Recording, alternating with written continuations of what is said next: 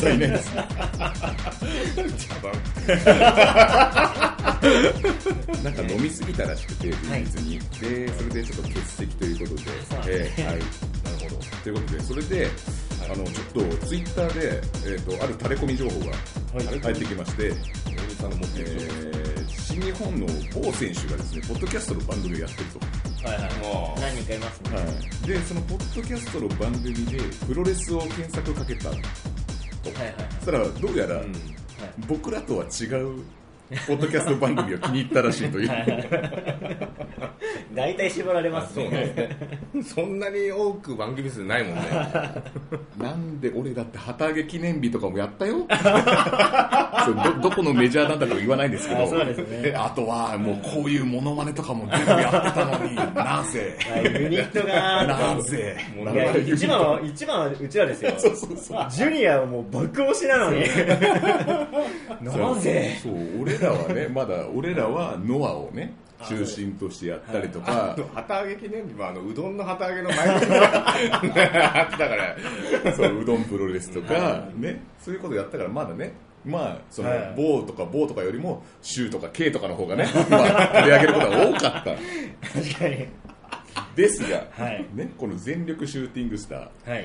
ね、ラジオ、はい。ポッドキャストか。ポッドキャストは新日本のこと取り上げてる、主に新日本ばっか話してますけど、なぜダメなのか あともっとダメなのが、あの棚ぼた宏の横一線に見られて困るあれをなんで取り上げないのか。あれはね湯沢さんって編集長シュープロ編集長がいるんですよ。そうですよね。あ確かに。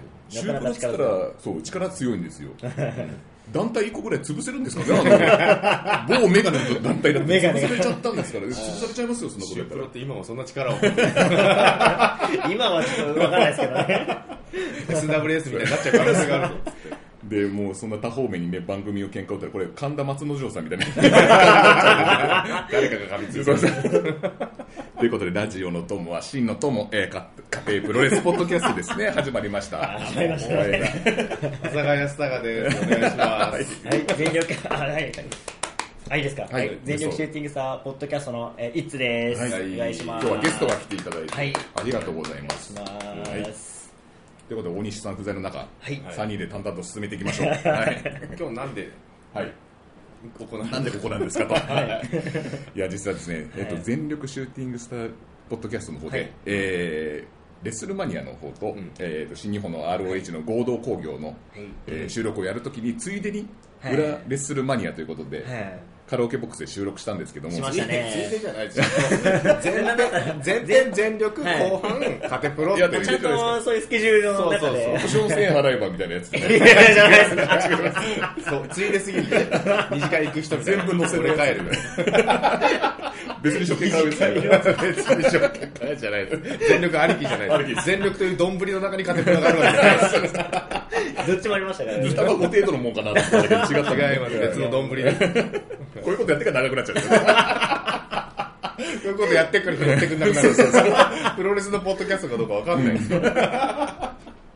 ということで、えーとはいそれをやったんですけど、はい。ちょっとこちらの不手際でちょっとあのー音声が一番重要な浅香さんの音声だけが収録されてないという、いやいやだからそれも申し訳ない話ですよ。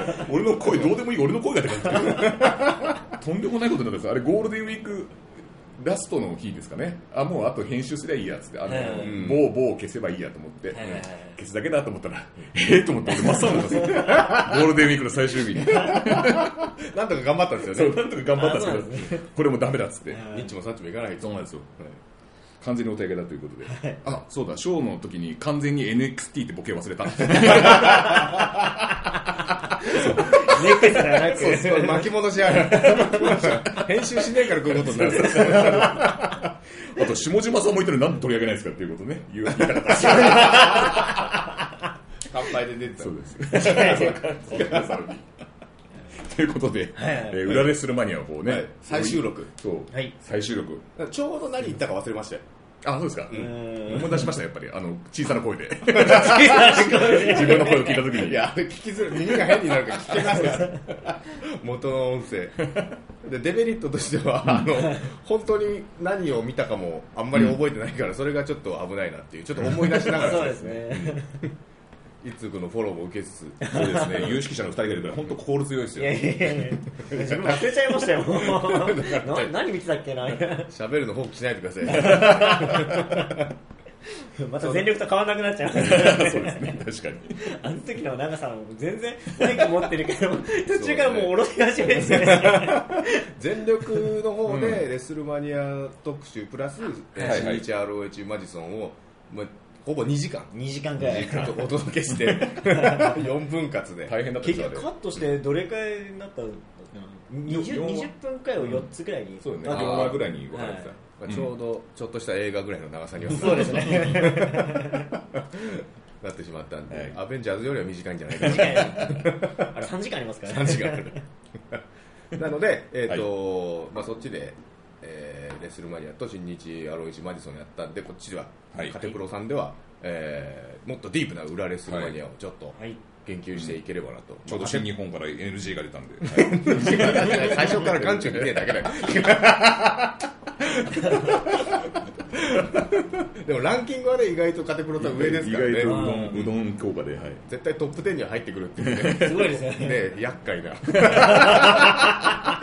今だって串田さんだって完全に NXT だからね。今言ったから。1個上がりましたね。席が空いた。席が空いた。席が空いた WWE で始められちゃったらね一気にドカンっていくかもしれないけどね。どうなんでしょうか ということで、えーじゃあ裏レスルマニアのちょっとご説明をさせていただきます。はい。WWE 年間最大のペーパービュー大会。これを PPV と言ったのは大西さんなんですけど 前回の収録で。レスルマニアが行われる週に同じ町の周辺で、えーその他のプロモーションによるプロレス興行がこぞって開催されることを指しますとちなみに裏レスルマニアと呼ぶのは日本だけなんですね、はい。えー現地ではマニアウィークと呼ばれなどと呼ばれていると。そういうことですね。レスルマニアウィーク、うんウィーク。マニアウィーク。去年のニューオーリンズでは20大会ほど今年はなんと倍に膨れ上がってすごいですよね。40, 40大会以上が開催と。追いかけられないよとね。すごいね。うん。興行以外にもトークイベントセッションがありそれらを含めると50を超える規模に。そうですね。ぶっちぎりでプロレス界史上最大のお祭り。それが裏レスルマニアですと。はい。うん。50 50すごいですよね。これがほぼ近隣で全て行われてるっていう。すごいね。プロレス付いてるわってなるよね。だから全部見に行くことはもう時間帯もかぶっちゃってる興行があるんで、そう。ですね。不可能ですよねだから自分で取り捨てしていかないとうん自分の好みを強く押していかないと、ね、なあの表も見せてもらったんですけどあはい。もうロッキンオンジャパンかっていうぐらいの。ですすごいよねあれね。タイムスケジュールみたいな。そう考えるとロッキンオンジャパンもすごいけどね。ああいうフェスもすごいですけどね。そうですね。それがそのなんつうんだろう。街になったバージョンみたいなふうに思ってもらえればいいんじゃないかな大規模ですね。それぞれ入場料はねもちろんかかるんですけど、うんだ統括してるユニオン的な存在がいくつかあって、うん。みたいな感じですよね。例えばレッスルコンとか大きなくくりがあったりとか、ね。去年でいうと WWN のくくりがあったりだとかっていうふうな形でバッティングしないようにするんですけどユニオン同士はバッティングしちゃうから。っていうあと新日 ROH マジソンとか他の興行あんまりそんな気にしないでしょうし、ただそれを気にして今年は NXT ずらしたんじゃないかとかなんとか言われてるあーはいはいわかんないですけどね、はい、その実は去年ががっつりかぶっちゃったんですよね。そうですそうです。両方前になったんでまあまあすごいなとは思いましたけど、ね。うん。日本から行く人は迷いますよね。どっち行くそうのか。なんだよね。計画も結構大変そうですよね。スケジューリングは大変でしたね、はい本当に。だ自分の好みを強く押し出さないと。だ僕とかデスマッチが好きなんで、はいはいはい。あのデスマッチを優先にしようと思ったらっていう話をちょっとこれからしようかなと思いますんで、はい。次の見出しを。次の見出し、はいえー今年の感染数なぜ減った？海外遠征時の移動手段やコツ心構えということで。去年、10工業10イベント以上行ったんですよ、あすごいですね。かなり詰め詰めの。そうもうめちゃくちゃ疲れて、ん。あとあんまり覚えてないんですよ。まずまずあの日本にいるともう海外行ったことない僕ら僕みたいなものは。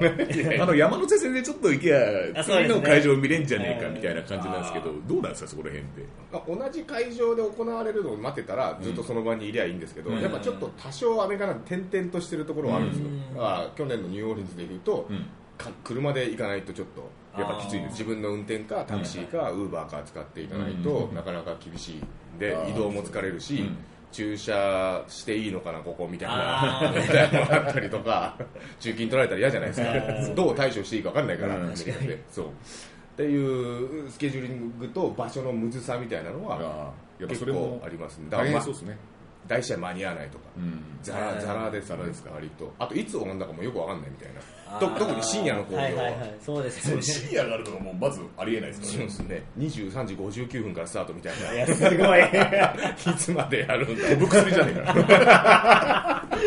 これ後ほど GCW の時の話しますけど、はい永遠に続くんじゃないかなみたいな時があるんですよ。そのなんかはい。なんかここれ高齢になったらちょっと嫌だなみたいなのがあるんですよね、すごいよね。はい。日本だと DDT が昔ねオールナイト工業みたいな新規場でやってたあー。あとあと年越しプロレスとかね。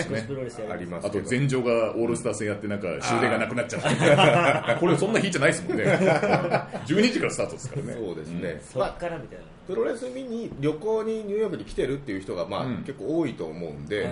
まあ、ケツの時間とか気にする人はいないとは思うんですけどね、だからこそこうフルスイングでプロレスを楽しんでる世界中のポーターが集まるんでそのお祭り状態みたいなのはうん割とこうマニアウィーク特有なのかなみたいなふうには思いますね、はい、結構その各会場とかの近くの飲食店とかっていうのは朝もやってたりするんですか、ああそうだニねューヨークだからうん。結構、ああその辺は24時間のお店とかちらほら。あえ富士そばしかないとかね。飲み歩いて最終的に行くところ。ちゃんと美味しいコリアンとかそうです。あります。なんかタイガー服部さん行きつけのみたいなの教えてもらってあーなるほど。そうすごい。行ったりマジソンから歩いて行けるみたいなところええあいいですね。ジローさんに教えてもらったりとかしましたね食で言えばなんて言ったってあのピーター・ルーガーっていうウルフギャングとかってあるじゃないですか。はい有名な。ウルフギャング。ウルフギャングもピンときて新ユニットでしょ？ヒールユニット3人ぐらいのあのウルフギャング。多分となんとなくであるんですよね黒人一人くらいいるのかな。そうそう。あと X パックとかですね。ユニット便利屋 大体いるっていうね。NWO にも。DX, にもいるっていう。とりあえず入れと入れとけば安定するメンバー殿堂入りでダブルみたいなね。こういうボケをやるからダメですよ 長くなっちゃう相手にされなくなっちゃう。そうですね。何分経過とか言ってくれる人欲しいですよね。タイムキーパーそうがそうそう。15分経過みたいな。ングアナみたいな。そう。ピーターピーター・ルンガーに話戻すどうかと思うんですけど。そうあの熟成肉のはい。なんか最高峰的なえお店がうん。あって、そこが美味しかったそこが美味しかったっていう話ですまあ肉好きな人からしたら結構有名なお店ですよ。はいそうですね。そこを食わずしてティーボーンステーキを語るなと、はい。あそうなんですはい。すいませんでし言われてるらしいですよ。たもう美味しそうな話がねボケに引っ張られちゃった。ちなみにそこはあの来年から東京にできるらしいんえで、ー、すごい。あじゃあ結構ね日本でも味わえることるんですよね、はい、味の差がどのくらい出るかわからないんみですけど、うん。あでもあなたがちょっとそれをねレビューしてもらうのもいいと思います、あ食べ比べですすね。確かに、はい。来年だったらまだ味を覚えてそうですもんね、うん。それが14年後とかになっちゃうともうもう思い出が多分美化されて こっちがあんまいまいちだなとか言い始める。言い始めるから多分14年後だったら老害になってるだろうし。あと、やっぱ野球も見たかったんで、はい今年はあのちゃんと見たいものを見ましたよ、はい。はい。メジャーリーグなんですかメジャーリーグ。なんだっけ？ヤンキースじゃなくてメッツの方。メッツ。いい加減ですね野球。いやあの時間経ったから忘れちゃって。なシティフィールド球場っていうところに、うん。はい、車と電車を使ってきました。駐車場であのなんだ球場近くの、はいはいえー駐車場に止めようとしたんですけど、うん。空いてなくて、ワンブロック離れたら電車を使わなきゃいけない距離になるああなるほど。そうそう。そうか。そこら辺が当たり前じゃないですもんね。あの日本と規模が違いますねやっぱね。そうそうそう。移動の苦労はねでもまあまあまあそれもなんか旅のオツな部分だったりもするんで、あと買い物ね。買い物。うん。いついいですね。いつ君とはね割とこう LINE しててシュプリシュプリーム行ったよとかキース行ったよみたいなような話をしたりとかしたんで、まあ浪費地獄でしたよ。いくら使ったか考えたくないですね。やっぱ旅のこのうん。金額はみんな気になると思うんですけど、はい。大体でいいんでちょっとと多分単純に渡航費がニューヨークまでで多分12から15万ぐらいだと思うんですよ、直近で買っちゃうともっと膨らむと思うんですけど。それかあと,、えっと直行便じゃなくてどっかなんかほら香港とか韓国経由していくやつとかだったらもうちょっと安かったりとかするのかもしれでないですね。15万ぐらいかけて、はいえー、とメットライフスタジアムの柱タッチして日本に帰ると 15万ぐらいかかると。そうそうそう。それだけで。見に行けよだから宿泊費だよね、あ宿泊費宿泊費。はやっぱりニューヨークなんて結構高いっていうのがあるので、どこら辺に泊まったとかどういうホテルに泊まったとかってある？僕と、まあ、今年も吉田学さんという方と,、えっとご一緒に行ったんですけど、はいえっと、2人で交代でこう運転したりとか、えーいつもしてるんで、えーニューヨークのホテルだと車が駐車場がついてない、ついてても駐車場代だけで1日なんか4 5 0ドルかかったりとかするんで、へえーーっていう感じなんで、あのハドソン川っていうのが渡ると、すぐニューヨークのあニュージャージーなんですよ、ニュージャージー。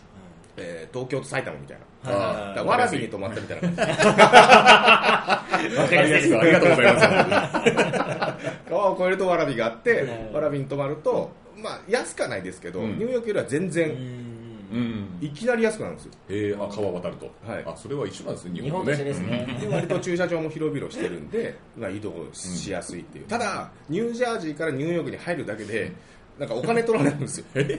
そうなんですか？な20ドルだっけな15ドルだっけな？なんかその橋渡るだけでとにかくニューヨークに行くと金がかかるんですよ。なんか槍持って立ってんのかな 待てみたいな。首こんななって。敵陣みたいな高速のインターみたいになってるだけです。よ 何そんな中世の昔の システムなんですか？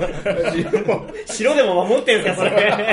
関所みたいなのない？よ発想が貧困ですねえでも昔はあったのかもしれないですよねそう考えると。もしかしたら、確かにうん、そこから流れでみたいな。歴史の流れが歴史の流れで。ひたすら落とし込んでくれ ひたすら落とし込んでくれる。ありがたいだけ。が戻さなきゃといいですか？はい。まだプロレスの話してない。これ何のポッドキャストですか旅のみたいな。それは検索しても引っかかんないです。よ 翔さんとか言うな。聞いたら関所の話して。るでその、去年も今年もなんですけど移動とか大変で、なんでそのなんつうんだろうな大会の情報とか試合の映像が見たければ、うん別にアメリカに行かずあ例えばいつくみたいにその日本にいてオンラインで観戦した方が情報は網羅しやすいと思います、そうですよね。ライブで見なくてもいいじゃないですか、うはい、現地行っちゃうとなんか後追いでオンライン観戦するのちょっとバカらしい面倒くさくなってくるんですよこの方ですね、はい。前なんか横浜あじゃない猪木猪木のあの生前葬に行った時に、はいはいはいノアの試合が気になるとかなんとか。全日全日か。全日か。なんかで はい最前列からちょっと手前ぐらいの席でずっとスマホ見てるんですよ。失礼じゃないですかこ自分であ秋山大森がうんたらかんたらしたらえマジ？とか言ってるじゃない まあなんとなくわかりますけどだからオンラインが一番便利だって。ですか猪木生前葬ですからね。そこが大事っていう。下地は大大事です プロレスの話が始まりました。始まりましたね。いよいよ。入りなんですかこやっぱプロレスのね。そうですよね。某団体で北北向かれてる感じですからちょっと。大体猪木さんからプロレス入った人多いでですすよね。人猪木入れといた方がいい。ですシューティングされれば何ジャンプがあって こっちでは一人一人の猪木から。今日の収録場所い飯田橋なんであ秋田書店近いんで。そうですね。黒沼さんも。生で聞きに来てほしい。ですねラジオが聞いてますか黒沼さん。秋田書店さん、はい。それであのまあ今からね、はい。あの裏レする前には気になって見た。見たいっていう。はいになった時に、はい。えー何がいいかっていうと、うん。まあまああの単純なのはフリーバーズさんっていう DVD ブルーレイの通販やられてるこのショップさんが方はあのサムライあ TV に出てた。な中山さんという店長さんなのかな、が出てて、まあベイインディって書いてあるそうそうそう。そう面白い多分そのフリーバーズさんのオリジナルグッズだと思うんですよね、あそうなんですね。うんまあ、有裏レスルマニアでは多分日本随一の有識者僕はちょっと全然面識ないですけど、うんその DVD とかブルーレイとかブルーレイが意外と出てて、いい映像でちゃんと楽しめるんで、うんまずはそれね。はいはい次がまあオンラインでファファイト。はい。ファイト。ファイト TV っていうのがファイトっていううん。のがありまして、うん。えーそこで多くの団体をこう網羅してるんで,、でそこで、えー、とサブスクもあるのかもしれないですけど、うんあの一工業もなんぼで買えるんですよ。はいはいはいだから多分いつ分とかあそうです GC とかインパクトとかそれで、俺いつくはプロレス村っていうあの ま漫画村みたいな。内緒話じゃないですね。勝完全に NXT でしたね。完全に NXT です、それは。何のこっちゃか分かんないですでもちゃんと今回買って買ってあ見てるんで。今回ちゃんと。買っていやいいそういう時代だからね、YouTube で見る人もいるから。うん。そう一大体15ドルから20ドルぐらいですかね。そうですね。うんでえっと GCW 系のえーザ・コレクティブっていうくくりがあったんですけど、はいはいはいはい。それは全大会11大会ぐらいだったか13大会だったかな。なんかまとめてボックス買いみたいなのができるんですよ。そうそうそれが99.99ドル、まあはい大体100ドルで、えーフルパッケージで売ってたりとかあそうなんですね。僕それ買ったんですよ、うん。まだ2工業しか見てないです 早く元取んないと。まあこういう見方も一応はい。あ,、ありますね、あ新日 ROH マジソンだったら、まあ、ワールド入ればそうですね。見れるし見れる。なんつったって WWE はネットワークがあるし、はい。うんまあ、大体自分なんか一歩も家から出てないですからね、この日。ずっとあの同じソファーで画面見てただけなんで。そうなんだ。だからニューヨーク行って出ずっぱりになるか家にいっぱなしになるかどっちかだ裏レスルマニアを楽しむら。もうその日のためにビールも買い込んで、ここに手元にビールビール瓶だけこう置いといて、ここ飲んだら置くみたいな、そんな感じでずっと。でも日本にいるときは、そうやってみんなでね、こう、なんかアカウント持ち寄って、みんなで見るっていうのも楽しいかもしれないうん。あそうやって。そういうのがもしかしたら広がっていくかもしれないですね,、急激にそのなんていうんですかその計算して出来上がったもんじゃないじゃないですか、うん。裏レスルマニ偶然にもこうドラゴンゲートが火、ドラゴンゲート USA が火つけて盛り上がってって、これなかったけど。今年はね。今年は。去年20で今年倍で40大会ですよ。見る側としては迷惑ですよこれから。さ本当に。で、そう。でもどの会場も埋まるわけだからね、うんそうですよね。文句の言いようがないというか、ううん。取り質は大変ですよね、はい。はい。えー、でえっと DDT だったら DDT ユニバースで多分見れると思うんで、そうですね。あ、そう。だ、DDT も行ったんですもんね。単体のパッケージで。そうそうそう、うん。工業ごと言ってるはずで、はい。もう多分5月1日から配信って言ってたんで多分うん。ユニバースには上がってるみたいです。あそうですね。あ、曲がってるん。ですね。これも後で見てみたいと思います。まあ、その日本のうんレッスルマニアの時に、えっと、日本ではどういう興行が行われてたかというので、はい。僕ですね。僕はちょっと日本にいたんですけども、はい。はいうん。あの一通君みたいにあの家でこう 見てるわけもなく、はい。ちょっと近くの工業に行ったんですけど、はい。まず、えー、と近く。邪道邪道邪海軍、じゃかいの。はい。はい。邪道って言っても蛇の道の方ですね、はい。はい。じゃかい、あの、ヘビの方。はい、ポイズン澤田ジュリーと。復帰されてる？復帰すもう るます、はい、バーンとじゃなくてあのしれっと あのディック東郷さんみたいに復帰しますごめんなさいみたいな感じじゃなくてうんしれしれっと。しれっと復帰してます。あらそうですか、はい。DDT のことなんですかそれって？いや DDT と一応なんか DDT がまあこう乱入し高木さんが一回来たんですよ。はい。で俺これから上がるからなって言ったんだけどその時ちょうどあ。裏レッスルマニアの興行があって俺は出れないと。あーはいはいだからはい DDT のチェックはい日本にいる人でちょっとやるって話になってうん。工藤さんとか大岡さんとかが出てメインを戦うって感じなんですけどえー。まあそれやったんですけどはい。ちょっと後々あのちょっと邪道軍っていう名前は使ったらダメとか あー。なんかちょっと水面下でいろいろあったみたいで。ちらっとツイッターで見ました言けどわされなのでちょっとこの話はちょっとご遠慮させていただきます。話を下げさせていただきます。はいそれおぎやはぎの M1 のネタみたいな であのこれはあの再録する前は大丈夫だったんですけどその後揉め始めたっていう。であ 今日再録なっては。またまたちょっとご法度のやつなんですけど、まあ、DDT も残りのメンバーで、はい。アメリカに行ってないメンバーで興行やったんですけどそれが面白かったらしくてはい。すごく。そういう時のね、新規劣勢に立たされた時の DDT そうそうそうってやっぱりこうバカ力が出るから。そうそう関本選手とかも出たんでしたあっけね。あ出たらしいですね。すごいですね。うん。うんそういうのもやりつつちょっと裏レスルマニアの本当裏の裏。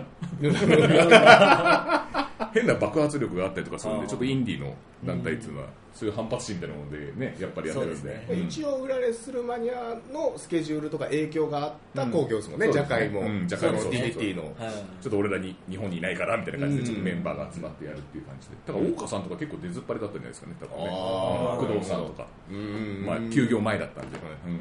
何か大きなくくりがあるとね、うん。またあ新しい動きが出てくるっていうのは常ですからね、うん。なるほど。そんな感じで日本ははい。やってましたねでまた再びアメリカの方にはいはい。はい。行きますと。はい。GC GC GCW 見とけばうん。間違いないと、はい。はい。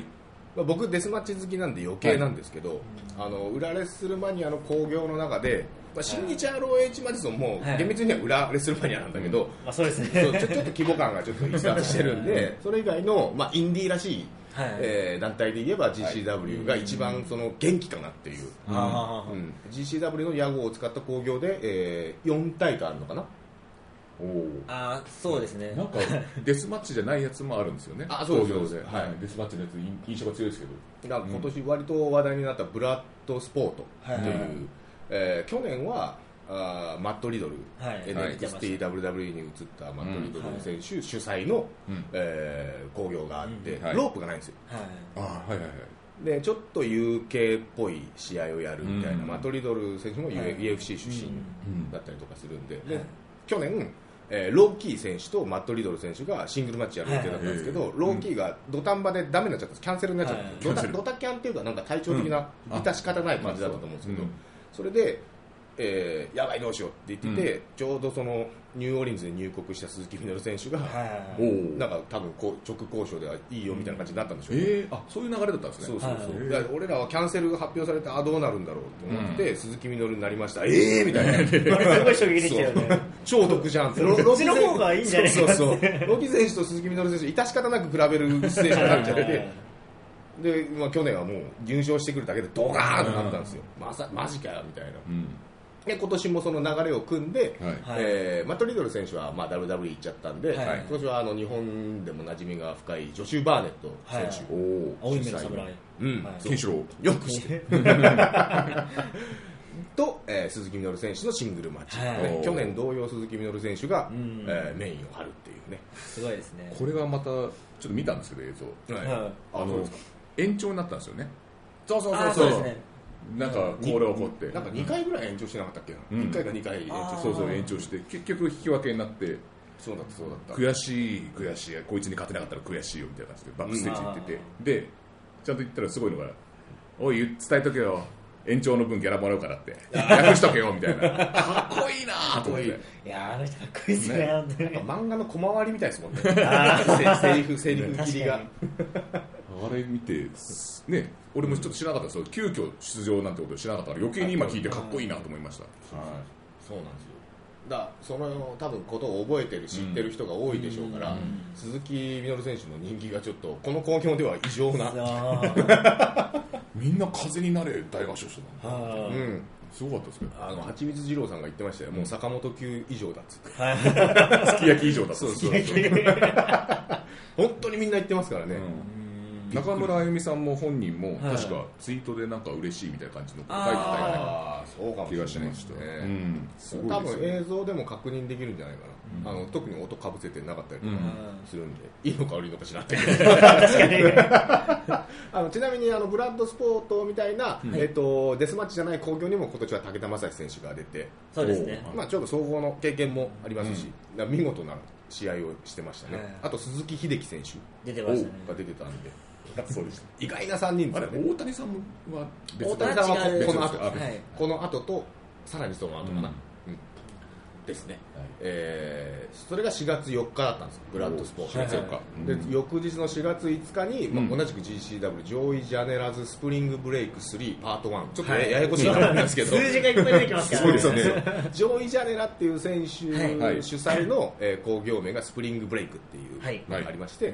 それが第3弾なんですね。3回目なんです桜ジェニスみたいなもんですかねあそうですね。興行名みたいなもんですね。そうそうそう、はい番号刻むタイプ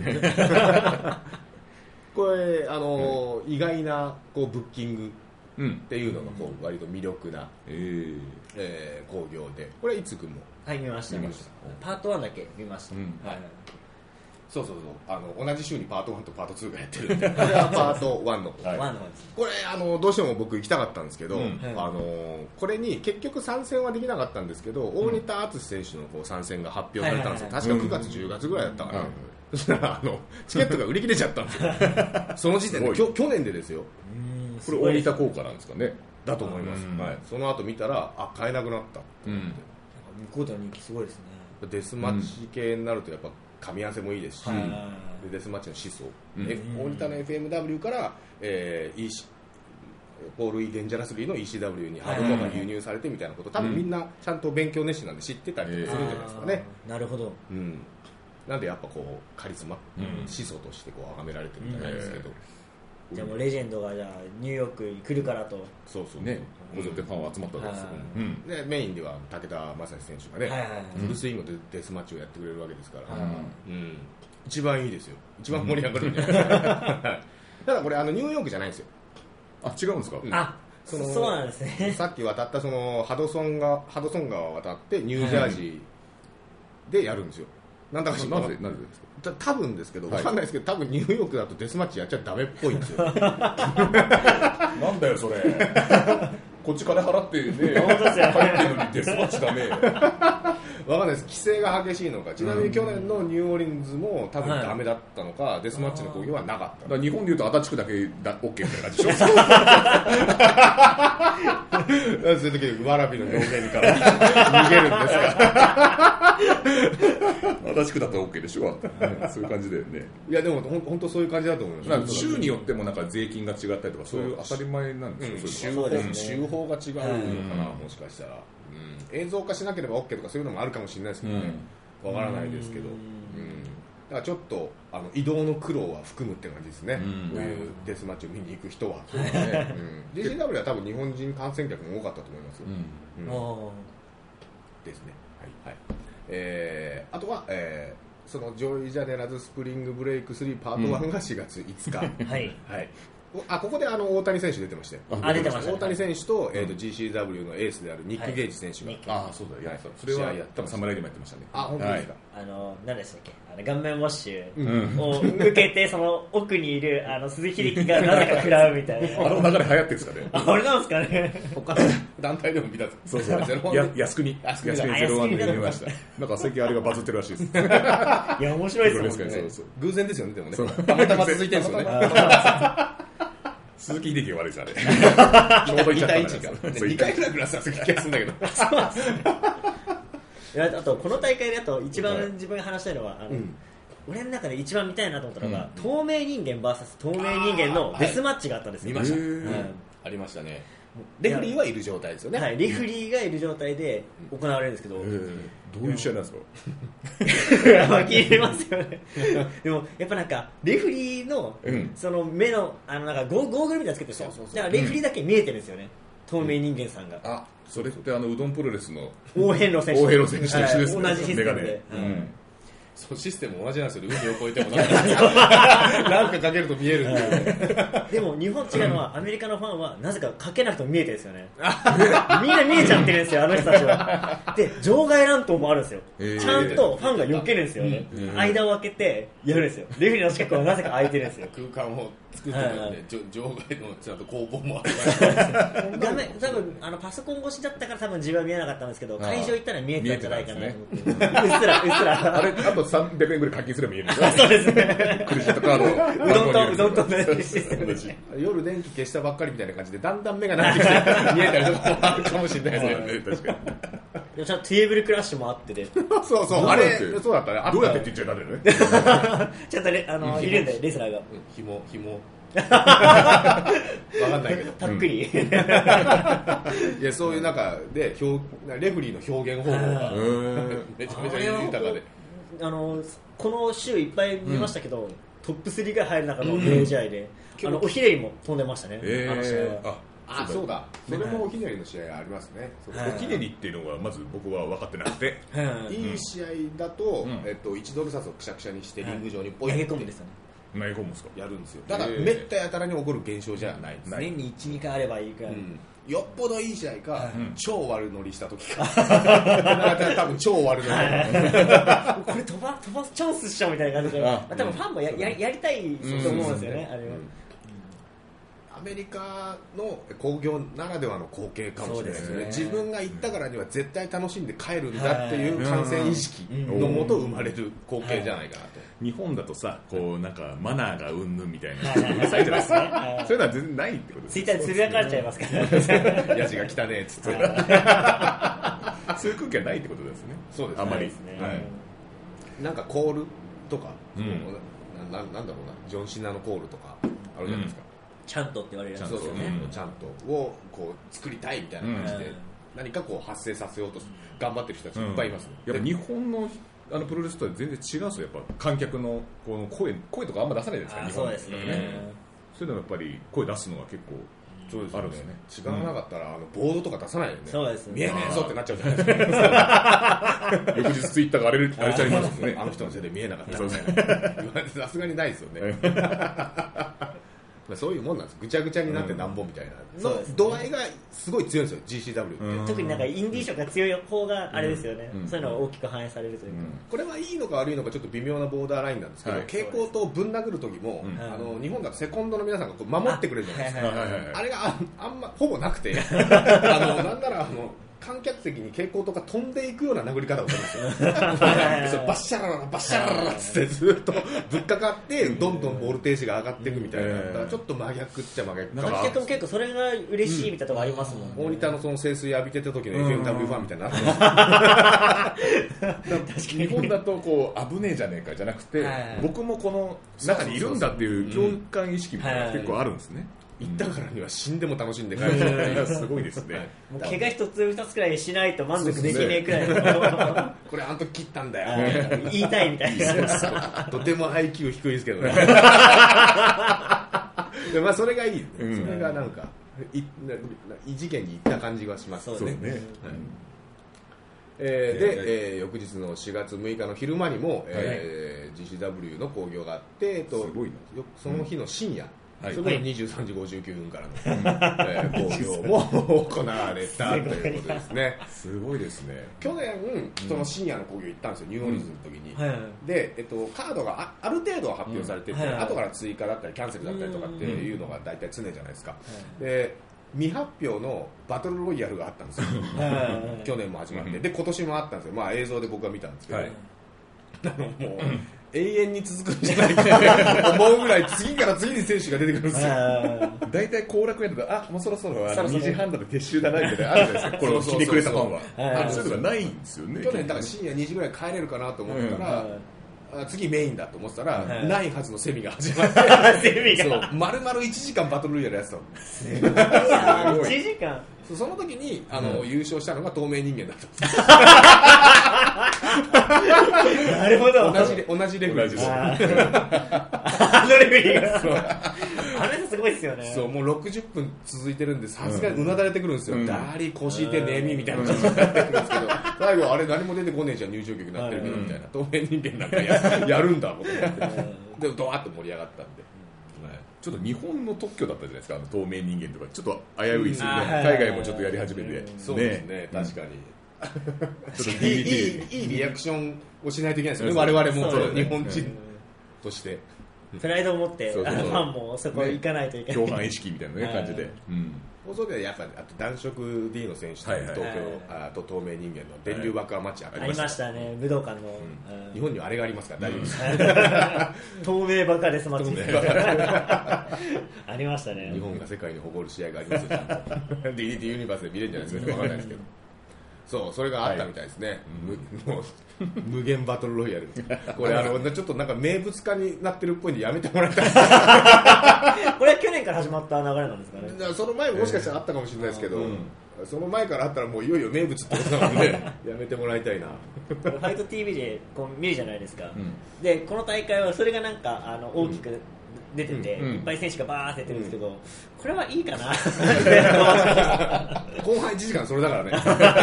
大体がこれかもっとちょっとなんか GCW 感がある方がいいなと思って飛ばしちゃいましたから、買わずに。そういうのもねオンラインのいいところですよはい。ね家で観戦そう確かに。自分の好きなものをこうクリックだけでこう選べるっていう、うん。いいところですかね。現地行った際にはあの1個ぐらい深夜の興行入れるといいかもしれない。ね。今年でいうと GCW とインパクトとあと怪獣ビッグバトルかな、はい。あたりがあはい。って、そう深夜ならではのこう悪ノリというか、はい。やけくそ具合というか。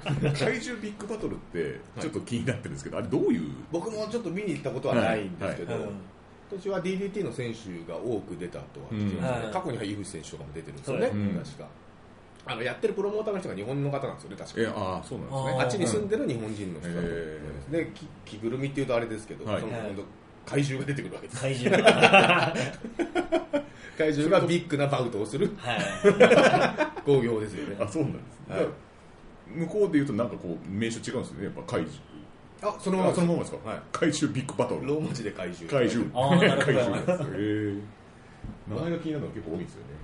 うん。それもちょっと。現地行った際にはこううん候補の一つとして多いそうでいいかなっていう、うん。24時間やってるお店が、ね、あるから余計に良かったんじゃないかなと思いますよ、ね、終わりが34時とかになるだろうからその辺はあの 覚悟しないといけないで。すけどね、はい、さあ次いきますか。はい。はい、えー今年は面白かったレッスルコンスーパーショー。ということで、はい。あえーレッスルコンという大きなくくりが。これ僕のイメージではなんかサインをするとか、なんかそういうポートレートでサインするみたいなはいイメージなんですけど、サインとかポートレートとかレッスルコンテストしてうん。で一緒に写真撮って、うんまあ、何何ドルなんか買うとか買うみたいな、うん。10ドル、20ドルから100ドルとかまでいるわけですよね、結構有名な選手、ストーンコールドとかも来ちゃったりとかすると、うん。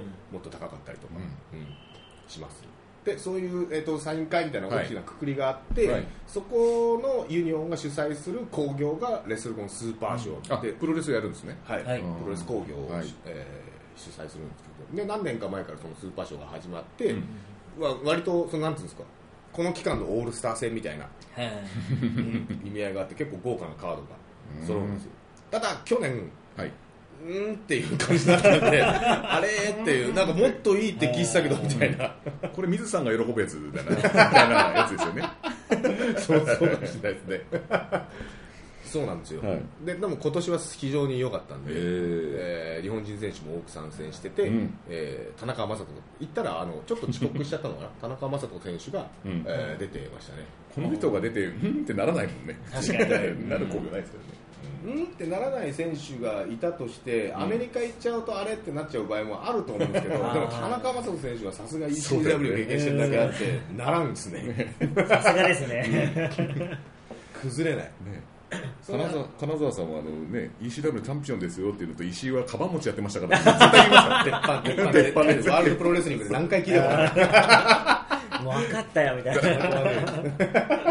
またメジャーランドで悪口言っちゃった。すいませんでした。すいませんでした結構去年はあれですよね。あの新日本プロレスの選手も参加とかしてて、うん。そうそうそうそう、そうですね。メジャーどころしか見てないよって人でも結構おすすめできるようなうん。カードだったりもあるんで、あの入場だけでも去年は満足できるようなブいッキングでしたね。今年は割とこう実力者揃いというか、うんはい。はえーあ新日で言えばあれですね、ライガー選手出てますね。はいはいタイガー選手。えーそう田中将人選手と田尻選手のはい。やっぱ安定っぷりはやっぱ妙味あるものがありましたね。うん。やっぱ海外でも活躍した選手っていうのも、うん。本当にさすがのところですねそういうのが分かりやすいですね、このうん。週だと。うん。そうでもない選手とこういう安定している選手が混在するんで、うん。比較対象として見やすいですね。えーで1点突破でオスプレイ対バンディード注目でいやっぱ見に行ったんですよね。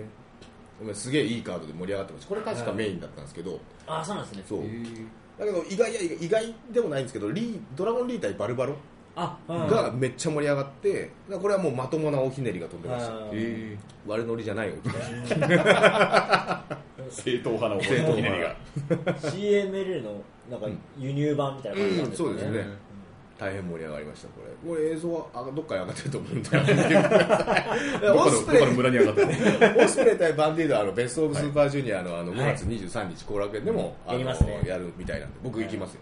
これは。チケット買いこます。れいつのあ後楽園か。5月23日の公式戦ですかね。えーまあ、とにかくライガーが出てくるだけでちょっと別格でしたうね、ん。でやっぱ引退表明したんで、うんやっぱそのファンも知ってるわけですよね当然。海外のファンも。うん。ラストチャンスぐらいですよね。そうそうそうそう。ですね。最後に来てくれたみたいな、うん。新日本もねこれからあのテキサスダラスとかで興行打つんで、はい。チャンスもちょこちょこあるかもしれないですけど、わかんないですからね、うん。あくまで、田尻選手のツイッターにも書いてありますけども、生きるディズニーランドって書いてあります。あ ありましたね。うん。確かにと思いますうん確かにね。そう相手が、あのーハリケーンと X パック出てきたんですよ出た X パック。便利や。前振り。振りが生きた。そう WWE レジェンドがいるのにうん。はる、かなるこう声援というか、すごいですすねごいね。皆さんありがたみを感じてるっていう。う、ん。あーうん。そそこにいるだけで誰よりすごいです、うん。うんハリケーンも X パックも同じ匂いがしますけどね。入場でみたいな。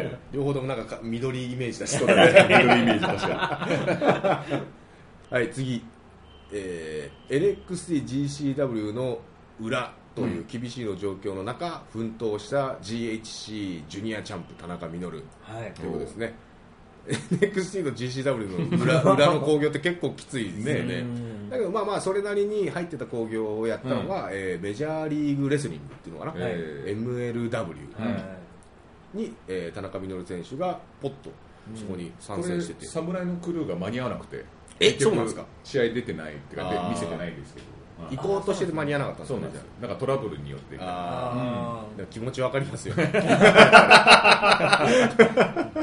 っぱ移動とかね、うん。うん。あとまあ侍さんになると撮影許可とかもあるでしょうから、ーそうですね。で相手がえーこれ DAGA って書いてダガって読むのかデイガって読むのかちょっとわかんないんですけど、うん。はあはあはあインパクトにも出てたんですけどね。なんて読むのかわかんないですけどその人と、えーシングルマッチやって、おひねり飛んでましたね、えこれはあの某サイトで僕も見たんですけど。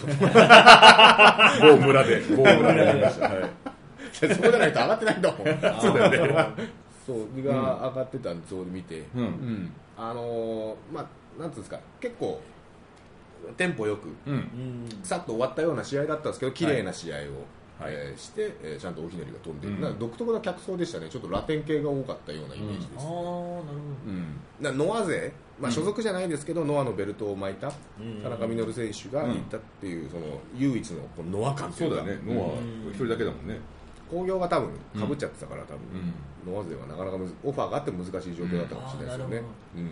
その中で唯一で AEW みたいにこうなんか裏レッスルマニアのくくりに乗らないのも正しいみたいな見方もうんあるじゃないですか、うん。ってことはじゃあもう WWE のし下なんだみたいな感じになっちゃうから、うんそうだよね。うん、だそういうのにあえて乗っからないみたいな選択肢もあるっちゃあるんですよ、うん。MS 新日 ROH のえマジソン工業もレッスルマニア需要があってプロレスファンがニューヨークにいっぱいいるから埋まったんじゃみたいな見方もどうしてもされちゃうじゃないですか、だからそういうのをこう避けるっていうだから全力まあシューティングスターがあってそのオプションで1000円つければタケプロの収録みたいなやつで。煮卵みたいなね。ちっちゃすぎる。100円ぐらいで。なんか別物ですからね。どっちもメインですから。気使わせんじゃないただいや本音を言えばノア勢の活躍ニューヨークで見たかったですけどね。ね。丸口選手とかやっぱ見たかったですよ。そうですね僕はやっぱ森島選手が ROH といえば森島選手。すげえな。何も突っ込めないですよもうそれ。あでも確かにそうだよね、はい。あの ROH、うん。そうなんですよ。あの結構在歴が長いチャンピオンだったんで、森島選手、うん確かトップ10には入ってんじゃないかな、そうですね。ベルト体感期間は、持ってた時は当時で一番だったんですよね。あ最長そのその瞬間は。その後まくり。えそれ。なんだろうこの有識有識者が語ると森島もまともに見えてくる、いやすごい好きだったんですよ。俺もその時好きだったんですよ。もう覚えてます最初安坂さんと話した時にそれで盛り上がったんですそうよそうそうそう。あの時のナイジェル・マッキーですよ。かったよねみたいな。そうなんですよ。じゃあ本当によかったな。はすごい面白かったですからね試合も面白いし。森島さん聞いてますか？携帯持ってんのかな？まあまあそう、はい。も森氏トークは後ほ後ほどというかまた別の機会にやりたいですよね。はい。森氏をベタ褒めするというねはい。今あえてなかなかないですよ、うん。やっぱでもノア勢はでも結構アメリカでも受けると思うんですよねファイトスタイルも。そうだね。昔は ROH といえばノア。だっねそうだよね。友好関係小橋健太選手がこううん。参戦してはいこうみんながこうなんですか土下座ムーブみたいなのあるじゃないですうん。かありますね。崇めるやつあれやったりとか。三沢さんも確かいや行きましたね。上がってたんだはいというねそうだったんですけどね。また再びなんかでうん。どっかとまたつながりがあってで、うん。最近でもインパクトとノアがいい関係なんで、うん。うんそれそうなでなんんかですよね。ううん。エディ・エドワーズ選手とかはいいるしね、そこからなんかいい感じにアメリカ進出とかもあったら、うん。ね。また面白い。うん、面白くなりそうですよね、うん。うわ上手な振りありがとう。次インねパク,、インパクトの見出しです。素晴らしい。番組みたい。本当大西はこういうことできないから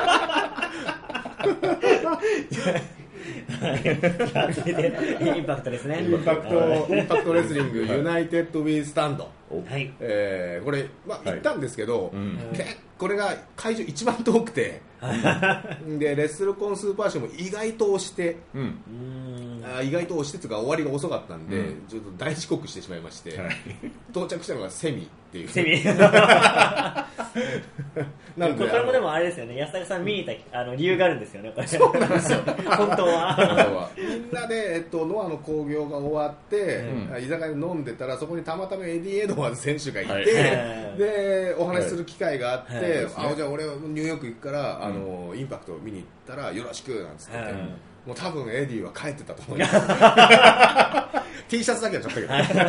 あの早かったんですよね。第2とか第3回の試合でうん6人とか8人タッグとか出ててだったんですよ。うん。いや試合中変われって祈ってたんだけど。でも豪華だったんですよそのメンバーも。うん。だからルチャルチャャアンダーグラウンドとの対抗戦みたいなあそうですそうです。確か。はい。向こうでのファイトスタイルは同じ？あ結構似てますね。うん。あでもなんかちょっとラフなは市内持って、はいちょっとラフファイト日本よりかはなん。かハードコア寄りなフうんァイトスタイルで。ちょっとトミー・ドリーマー的なところがあるかもしれない、市内使ったりとか使い分けしてるんですねやっぱ。そうですね。すごい器用な選手なんですねじゃガタイも良くなりましたしね、はい。10キロ以上こうでかくなったっていうふうなことをおっしゃってたんで、うん、見てないから分かんないですね。いや面白かったですよ。やっぱなんかラフな中にもなんかこううまいなってこうちゃんとしたそうプロレスファンの人もうなるようなムーブがこうあー盛り込まれたとかしててやっぱエディ・エドワーズ選手はさすがですね。あいやすごい。い。つもその飲み会で心をつかまれました。ね あーそうですね。ホッピー飲みすぎた危うく終電を逃した そうだ。ハッピーホッピー。ホッピーホッピー。神保町の方に歩いてて反対方向なんですね。目の前にスズバシ駅やったのに。本当ですねそうさっき言ったように遠すぎたんで、うん。うんわかんないです。いたらあの教えてほしいんですけど、ん。多分日本人俺と学さんだから。ニュージャージーって治安があんま良くないんですよ。あそうなんだ。それで治安の悪さで有名で,、うん。でそれでしかも結構な外れっていう割と南の方に首都圏というかなんというかから3 4 0分ぐらいこう南下するんで、うん。あそうなんですね。暗いですしそう会場すごい怪しいですよね雰囲気が、うん。うんそうそう行ったら行ったクラらブハウスみたいなところでやってまし行ったら行ったでわ割と多分明るくすれば綺麗めな体育館っぽいあー。ところではあったんですけどね。おまけに駐車場も全く空いてなくて。え ぐるぐる回ってここ止めていいのかなみたいなところにうん致し方なく止めて止め行ってみたいなこと言ってたらもう時間が着いた時点で何時だったんだろうな。多分12時超えてたんじゃないかな。ーこれも遅い興行だったんでね。11時スタートとかじゃなかったかな確か。だから照明も暗めなんですか？そういうことああえて暗くしてるかもしれないですね。いやでもあパソコンで見てる人からしたらすごい見にくいんですよ。あ、そうなんだ。ああそうですか。もう選手の顔もうっすら分かるくらい。で、なんかうん技の動きとかで、あこいつあれだみたいな、それくらいなんですよ、でせめて明るくしてほしいなと思って、なんか、なんかあの何？カメラにライトつけるとか、映像だけでも明るく届けてほしいなっていうのはありましたね、そんなに薄確かに薄暗かったな。あー映像がほとんど分かんないんですよ、あの写真カメラの、うん。携帯のカメラで写真撮って、うんインスタに上げようとした時、うん。めっちゃ明るくした気がします。ね すげえくれ見えねえと思って。ババアばっかしかいないピンサルンけど やたら照明クレーラーみたいなやつですよね。ライターとかで照らさないで赤羽じゃねえか これ、えっと、ちょっと残念だったのがさっきもちょっと言及しましたけどドラゲーゼがキャンセルそうですね。まとめて。本当は、えー、大和選手対、はい。リリッチ・スワンという選手の X ディビジョン選手権がはい。予定されてたんで、それもあ楽しみだなと思ってうん。見に行ったんですけど、えーこの件はちょっと残念でしたね、うんうん見たかったですね、見たかったですよね、まあやったところで間に合わなかったんですけど、残念ながら、ただね、メインは見れて、はい。えールチャブラザーズ対、はい。えーロブ・バンダムサブーというね、おおもう FMW ファンの ECW ファンの私としてはもう RBD サブー対ハイブサ人生っていう昔 ECW アリーナでやった試合をこう思い起こさせるっていうね。ああなるほど、でそのテーブルにうん。その相手選手2人を乗っけて、うん。でサブーと、えー RBD が対角線のコーナーにこう乗って、うん。同時にその付けに向かってダイブするっていうのは、はやぶさ人生にやった技なんですよ、それと全く同じ技をこうやってくれたんでちょっと泣けました、やっぱはやぶさとフェニックスであれなんですかね、不死鳥つながり あるんですかね、フェニックスね。そうだね確かに。今思ったんですけど、見てるとき全くそんなの思ってなかったです。けど、シルエットにすればうん。人生になるかもしれないそうですね。ペペンタも俺ちょっと心に響いた試合で言うんであればこれこれ一番ですね。やっぱ今回過去のことをねやっぱ知ってるとやっぱそれだけねやっぱ深くなるんですよねそれで今見ると、はい。うん。ちょっと味が濃い試合でしたねそういう意味では、うん。はい、さあ味の濃さといえば次も。はい。はい。こちらです。すごいですねこれ。ハウス・オブ・グローリハウス・オブ・グローリー、はい。ーグレート・ムタ復帰戦があったんですかそうなんですよ、うん。はい、これで正式にグレート・ムタが復帰しましたねはい。あの新日 ROH マディソンでも出てましたけど、バトルロイヤル的なんで、その前の、えー同じ日のその前の昼の興行で、えー正式な復帰戦を行っていたということですね、謎のブッキング力。すごいですよね。HOG 多分なんかプロレス学校なのかな？なんかあ生徒さんなんかドラ登竜門じゃないですけど、なんか生徒さんがもう試合すする的な感じだと思うんですよ、ね。うん。おそらく。だからもう時としてそのクオリティやばくて。マジ何見せられてんだこれみたいな。ののがあるんですよ。そうなんですよ、うんじゃあここもやっぱ校長を追い出して。やめてください。帰ってきてください。もう後にマイクで今ちょっとツイッターで軽く炎上しましたね下手に言及するとダメだよエース選手もいなくなっちゃいますからそれ。やめてくださいよ。あのーあれ？反戦っぽいなって思ったら、うん。ハンセンだったんですよ。スター・ハンセンが普通に見に見に来てて客席一応ブースあったんで、うん。T シャツとか売ってたんですけど、うん。なんでここにハンセンがいる 急にいるんだろうみたいな。なんかつながりがあるんですか？そういうわけでもなく。わかんないですよね。なんだろうね。息子さんもレスラーじゃないはずなんで。ああそうなんだで息子だったらねいたらねうん観戦しに来てるとかあるかもしれない。けど知り合いとかそういうのがあるのかもしれないですけどね、うん。その日本ではね超ド級の有名レスラーですけど、アメリカだとその同じレベルの有名さではないと思うんで、うん。なんかポツンといたんで、ん。余計気づきにくかったんですよ。ハンセンっぽいなと。あらハンセンだなっつって。俺だ俺らだけ色めきだった。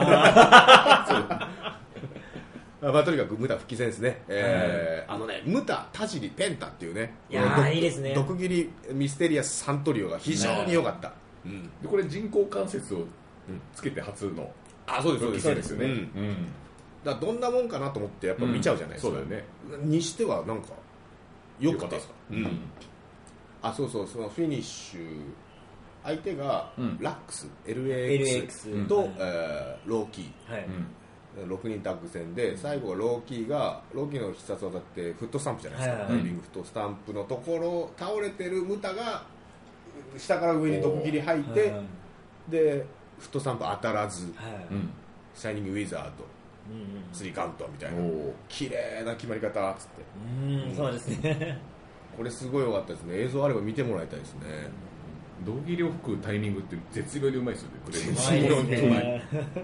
ねそのラグもあったのに、うん。タイムラグもあったのに、感感が失われてなかったっていうか、あのーそのその後の新日の方のはいはいランブルあったじゃないですか。そっちより全然動いてましたよ。うんだからなんかそのむ今度武藤敬司で復帰なされるっていうあれですけど、はい。なんかそれも大丈夫なんじゃないかなって勝手にのこう身勝手に思ってしまうぐらいいい試合でしたね、まあもちろん田尻ペンタもねいないんですよね。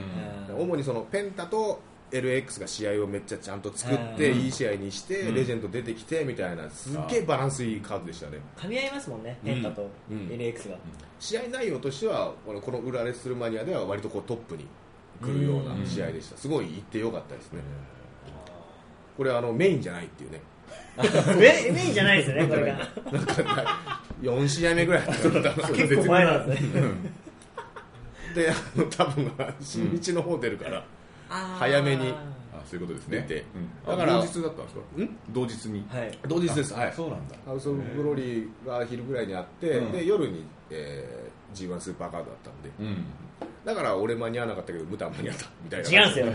魔界の住人だからそこはなんでそこだけ勝てんだよ。あそこは魔界の住人なんでもう交通とかないんですよ。ないないですよね。ないっすよ。ゲートがふわーって開いてそこに入り込むからね。なんかアメリカのドラマみたいなシーンですね。えはい。ーはいえ以上以上ですね、興行に関してはそんなとこかな、はい。うん。えー次ここちらです。ねはい、はい。膨れ上がる日本人柔道半端じゃない。期待感とズレそのハードルを超えたのって書いてあるズレってのは。期待感とズレいいですね。見てたら喜喜びそうな。めっちゃ日本人出たじゃないですか。日本人だけの興行もあったぐらいですし、で、えー需要がめっちゃ高まってるんですよ。オファーも多いですし、だってでそのままパッケージでいくうん。ぐらいこともあるもんね。日本の団体がっていう。でいよいよ来た未知の人たちがみたいな感じなんで、期待感はやっぱおのずと上がるじゃないですか、はい。だけどそのハードルを超えた選手ばっかりじゃないんで、いやずれることもあるっていうね、でレッスルコン僕行ってないんですけど行った人から聞くと、そのサイン写真撮影さほど並んでなかったりとか、大丈夫かっていう。なるほど。オファーのピーク数は今年来ちゃってんじゃないのかなみたいなところもあったりとか、うん。あとプラス時代感のズレで。例えばあの、グレート・ムタ、はい。あの HOG の時に、うん。みんなこうポートレートを買って持ってるんですよ、はい。ですけど昔のその髪の毛あった頃のみたいな、うんはいはい。あのオリエンタル感のただペイントをしてる時のそうですそうですそうです。うん。あの反対のはあの忍びの。忍びの。そうそうそうそうそう。鏡で描くから、あの頃のままだったのね去年でいうとあのグレート・サスケ参戦で、はい。やっぱりこうあの新日のベスト・オブ・スーパージュニアとか J カップ出てた頃の サスケだと思ってきたらなんか自自爆おじさんだったね しかもなんか気候みたいなさっき言ったようにあの最後透明人間でバトルロイヤル終わってるからなんか同じようなギミックが続いて飛行を飛ばすとかね。そうそうそう。いや本当に気候出てるのかもしれませんよ。で最後はゴミ箱かぶって自爆してボンジョビ歌って終わるとか深夜3時に。俺らのとは違うって。やつだめちゃくちゃ面白かったですけど。やっぱポカンとはしちゃいますよだなんだこれっつっこれて違うかなって。二代目かなと思うんですね下手したらね。違う人説が出てきちゃうかもしれ戸ない。惑いながら「いつまいライフ」って言ってましたよファンも曲自体は知ってるから。お前らの言葉だからねしかもその一時代を築いた人になると、やっぱそういう時代感のズレみたいなのがちょっと出てくるかなっていう,、うん。だからライガー選手とかだと見た目に変わりがないんで、乗りやすかったりとかするのかもしれないですよね、だからとにかくライガーは別格、だから引退っていうのは日本の喪失ですよもう。それに変わる選手が出てないんで、そうだよね。そうなんですよね。で、えーさっきも言ったように田中将人選手と田尻選手はもう目を見張る安定感。うん。いつでもどこでも全盛期です。すごいですね こういう腕に欲しいですよ。い つでもどこでも全盛期でエンジン全開の現役間でいうと、あのー武田正史選手が群を抜いてるかなっていう求められてる感じも、残す試合内容も、で作り上げたボルテージも、それ総合で換算すると武田選手が一番なんじゃないかな、表現力もすごいですよね。あのなんか俺一回映像見たんですけど海外に上がってこの裏レスルマニアじゃないかもしれないですけど、はい。蛍光灯を叩いて、はい。お前も叩けっつってバンってやって俺が叩こうとした時に止めて自分がバンってやるっていう。うん。言葉いらないですよね。あの表現力がすごいなと思って。ファイトクラブプロじゃないからさ、あそうだね。日本の興行ですあ日本 イギリスの団体が日本でやった興行の時ですね。言葉いらないですよね。あれアメリカでやっても受けますよしびれない話だった。しびれなかったわ。最後まで。最後まで分かんないいですよ。同じことあのアメリカでもやってるかもしれない。いや本当にそう思います。ありがでとうも自分が見た GCW でも同じようなムーブありましたね。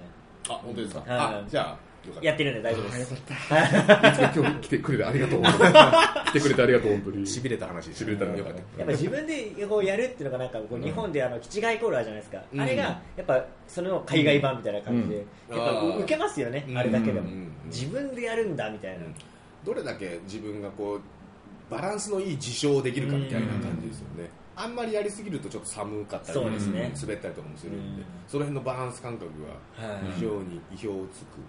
あとちょっとあの海外行くと武田正史がはめはめ外すというか、うん。なん。か自分のやりたいデスマッチ感みたいなのをうん出してくれるんで、うん。そこはやっぱ日本のファンもこう、うん。見たら面白いんじゃないかな。あ確かに。はい。半歩ぐらい踏み込むよね。そうですね。いつもよりこうはい。危険度をお手本か。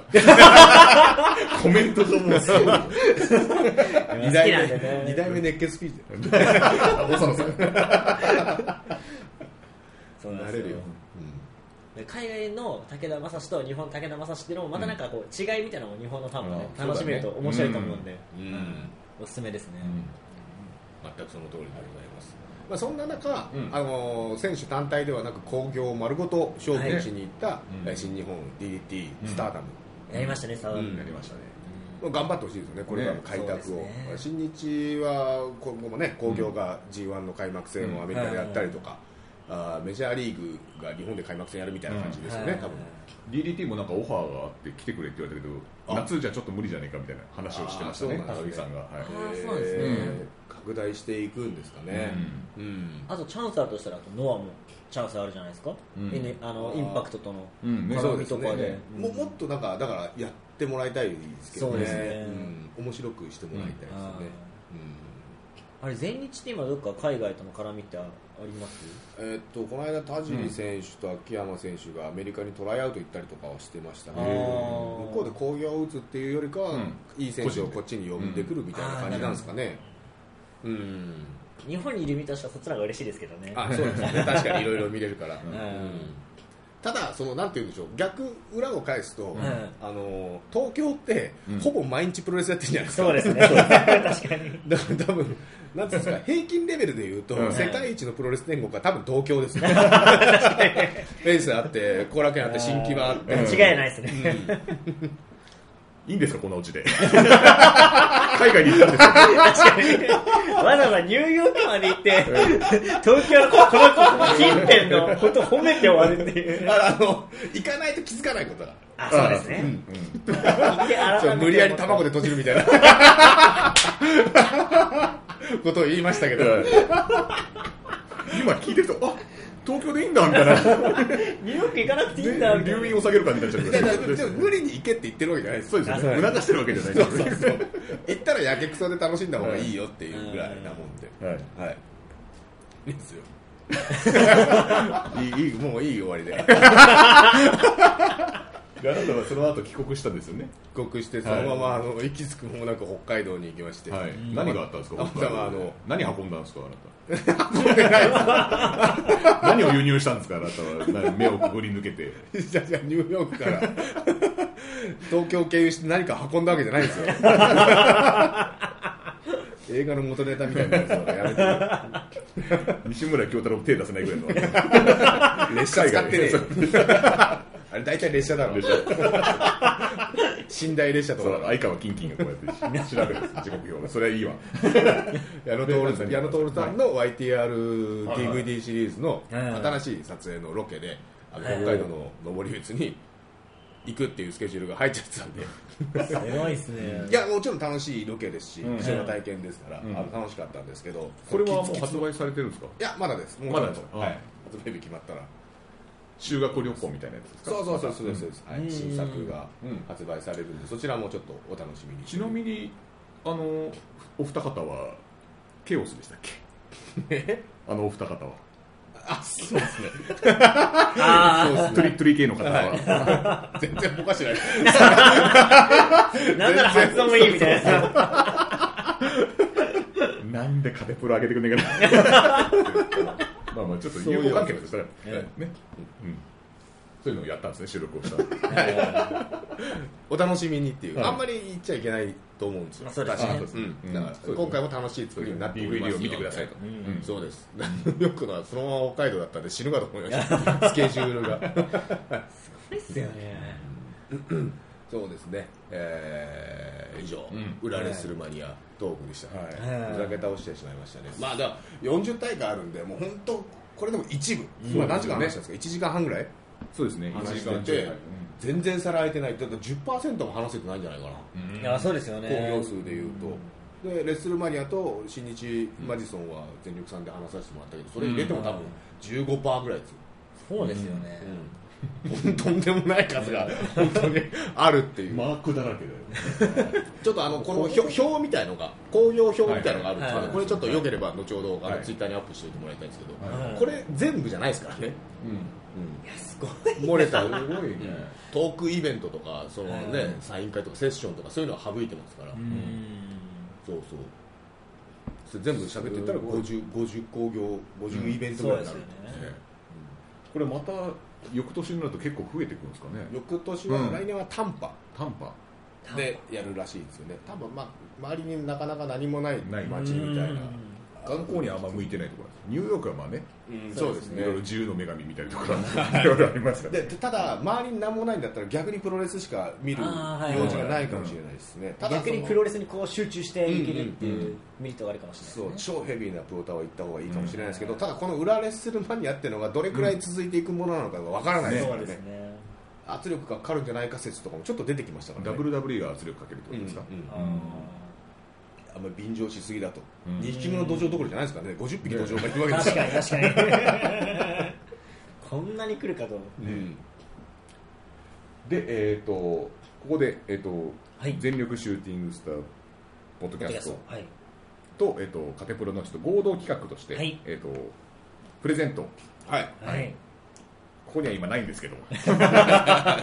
えー、とあ前回話したんでね。あの WWE レッスルマニアロゴの、えーロンティロング T やつ。これは阿佐ヶ谷康隆さん提供の、はい。あお土産で、はい。はい。お土産で。持ってきました。その、えー、とプレゼントの応募方法なんですけども、はいはいえー、とまず全力シューティングブースターポッドキャストの、はい。えー、と SSR555 と、はい。ハッシュタグカテプロはい。つけていただいて、えっと、それは全力の、はいうんあの私たちのあのラジオで話させていただいたあの半分のキーワード。プラス、今から発表する今からです、うん。はい。キーワードを。キーワードのうん。2つ聞けば分かるってことでそうですすね。ね、はい。2つを合わせたものをハッシュタグとしてはい。入力してください。はい。はい。で、えキーワードをキーワードははい。クドナルトですはい。クドナルドね。クドナルトです。前半何だったんでしょうね。続けて聞いて、ね、いただいた方はねこうズコーとなるのかならないのか。いいね。ズコーってズコーって言う。じゃんけんぽん図工なんですよ。昔のお楽しみということで、うん。ぜひねあの全力さんの方も聞いていただきたいなと思ありがとうございます。そこでもありがたい安高さんのお話を。い。やいや聞けるので、そんなに瀬戸内寂聴場にもあのありがたいお話を聞けるので持ち上げねプロレス宗教ですからねでも最後は日本にいいと、ね、日本にいても いいということをね、ありがたいお言葉をいただいてやめろなんか今日の説法をしに来たわけじゃないから寂聴さんありがとうございます 自ら進んでね明かりをつけましょうということですね、えー。であとですね、えー、と告知がありまして、はい。えーとカメプロ。カメプロ。